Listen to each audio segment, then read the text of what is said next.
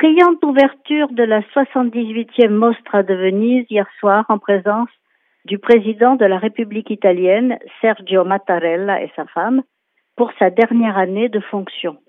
Ce n'est que la troisième fois qu'il assiste au plus ancien festival de cinéma, qui a su s'adapter et résister à la peur du Covid par une organisation exceptionnelle. Le jury présenté à cette occasion est présidé par l'auteur de Parasite, le réalisateur sud-coréen Bung Joon-ho. Il compte quatre hommes et quatre femmes, parmi lesquels Chloé Zhao, la, réalisatrice de Nomadland, et Virginie Efira. Cette parité nous annonce un, un festival résolument féministe, comme le proclame le t-shirt de Penelope Cruz dans le film de Pedro Almodovar, qui en a fait l'ouverture. Alors ce film, c'est Madres Paralelas, avec une Penelope Cruz au mieux de sa forme. C'est un très beau film, plein d'amour pour les femmes et les mères, dans lequel Pedro Almodovar traite ses thèmes favoris, l'importance de l'hérédité, l'homosexualité, les hasards de la vie et de l'amour. Et cette œuvre très actuelle marque son retour en compétition après le Lion d'Or qu'il a reçu il y a deux ans pour l'ensemble de sa carrière.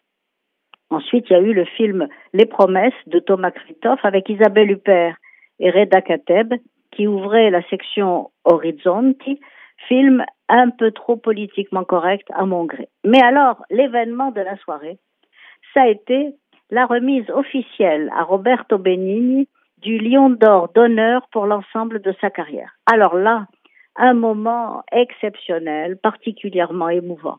En le recevant des mains du directeur, il a exprimé avec une exubérance un peu tempérée par la dureté des temps, sa joie et sa gratitude pour cette magnifique reconnaissance de son travail de la part du Festival international du film de Venise.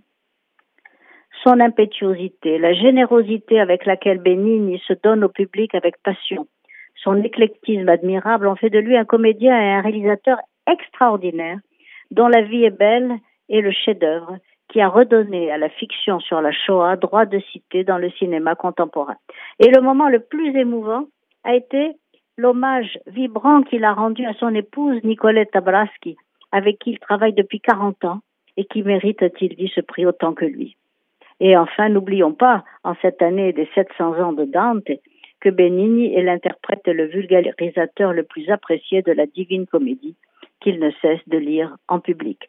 Et nous attendons sa masterclass de cet après-midi avec gourmandise. Cette décade de la monstre s'annonce prodigieuse, avec des cinéastes majeurs comme Denis Villeneuve, Jeanne Campion, Paul Schrader, Paolo Sorrentino et autres grands cinéastes italiens comme Saverio Costanzo, l'adaptateur de l'ami prodigieuse d'Elena Ferrante.